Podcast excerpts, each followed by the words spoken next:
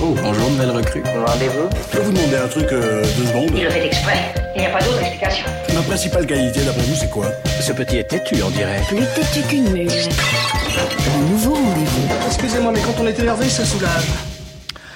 Chronique énervée et têtue en partenariat avec le magazine Têtu. Romain Burel, aujourd'hui. Oui, alors aujourd'hui, je vais pas vous parler des, des gilets jaunes comme je l'expliquais en début de- d'émission, mais euh, même si voilà les, les, les médias qui sont monomaniaques nous ont un peu sucré la journée mondiale de lutte contre le sida qui avait lieu euh, samedi dernier et on a parlé effectivement que des gilets jaunes. Ah, il n'y a eu aucune information sur cette journée-là. À peu près À rien. peu près. C'est dommage parce que c'est peut-être une des deux ou trois fois dans l'année où on peut enfin parler correctement de cette maladie. Donc cette année plutôt moins que plus. En général, on fait un point sur la recherche, on fait un, des appels aux dons, on fait un point aussi sur les nouveaux traitements. Mais pour apprécier le progrès de, dans la prise en charge de la maladie, c'est encore mieux de donner la parole aux personnes qui vivent avec cette maladie depuis longtemps et à comment elle a changé leur vie drastiquement? C'est le cas de Joël qui s'est confié euh, sur son parcours à Juliette Arrault. Bonjour, euh, je suis donc Joël Vermont, je suis séropositif depuis 1992, j'ai maintenant 54 ans. Dans les années 90, avec les informations que je pouvais avoir et ce qu'on entendait sur les médias, euh, c'était euh, quasiment, il n'y avait pas d'autre mot, c'était la boîte en bois. On m'a annoncé la séropositivité. La première chose que j'ai vue, c'est un cimetière, c'est la boîte en bois, c'était le cercueil. Voilà, quel chemin parcouru en 25 ans. hein.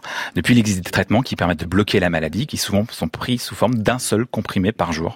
Euh, c'est ce que fait dire à, à Joël qu'il aimerait être le premier séropositif à atteindre, à devenir centenaire. Euh, c'est assez fou quand on y pense. Euh, moi, je suis partie d'une génération où les gens mouraient du sida euh, encore quand j'ai commencé à avoir une vie sexuelle et de savoir qu'aujourd'hui c'est une possibilité comme ça de voir ces gens vieillir, c'est assez bouleversant. Aujourd'hui, ce qui fait plus souffrir les personnes atteintes du VIH, c'est pas tant la maladie que le regard des autres. Et le regard des autres, Nicole, qui est séropositive et qui a 60 ans, qui milite à aide, elle le vit tous les jours et ça elle le vit très très désagréablement. Comme j'ai l'habitude de le dire, la sérophobie, ça détruit plus que la maladie. Parce que la sérophobie, c'est, c'est juste le rejet de la personne qui est déjà dans une souffrance là, qui est, le VIH, qui est le sida. Moi, j'ai subi une discrimination déjà par rapport à un médecin. Et ça, c'est une chose qui m'a marqué. C'est un dentiste que je suis allée voir et j'ai fait la bêtise d'annoncer que je suis séropositive. J'ai pas été reçue par ce médecin. Un médecin qui vous refuse un rendez-vous, un amant qui vous fuit, un ami qui vous tourne le dos, c'est aussi ça, en fait, la sérophobie. Pourtant, aujourd'hui, on sait qu'une personne qui est séropositive est sous traitement, elle a une charge virale qu'on dit indétectable, elle n'est pas susceptible de transmettre la maladie à quelqu'un d'autre.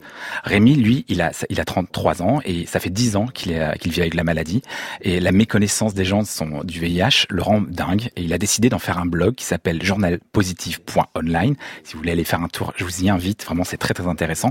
Et à travers ce blog, il décide de lutter contre les, clichés autour du VIH. Aujourd'hui, séropositif en 2018, euh, ben, quand on prend traitement euh, et qu'on est indétectable, on est intransmissible. Clairement, on ne transmet plus le virus. On peut avoir une vie normale. Il faut s'adapter en fait au changement et le changement aujourd'hui c'est ça, c'est euh, U égale U, c'est indétectable égale intransmissible. Protégez-vous tant que vous n'êtes pas informé de la sérologie d'une personne avec qui vous avez un rapport sexuel. Je pense que c'est la base. Si vous avez peur, c'est que vous êtes mal informé.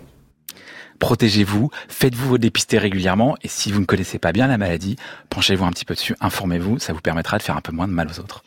Bien sûr, toutes les informations et tout le reportage est à retrouver sur le site tétu.com, une vidéo sur le site de Tétu signée Signée Juliette Arrault. Merci Romain Burel, on se retrouve la semaine prochaine.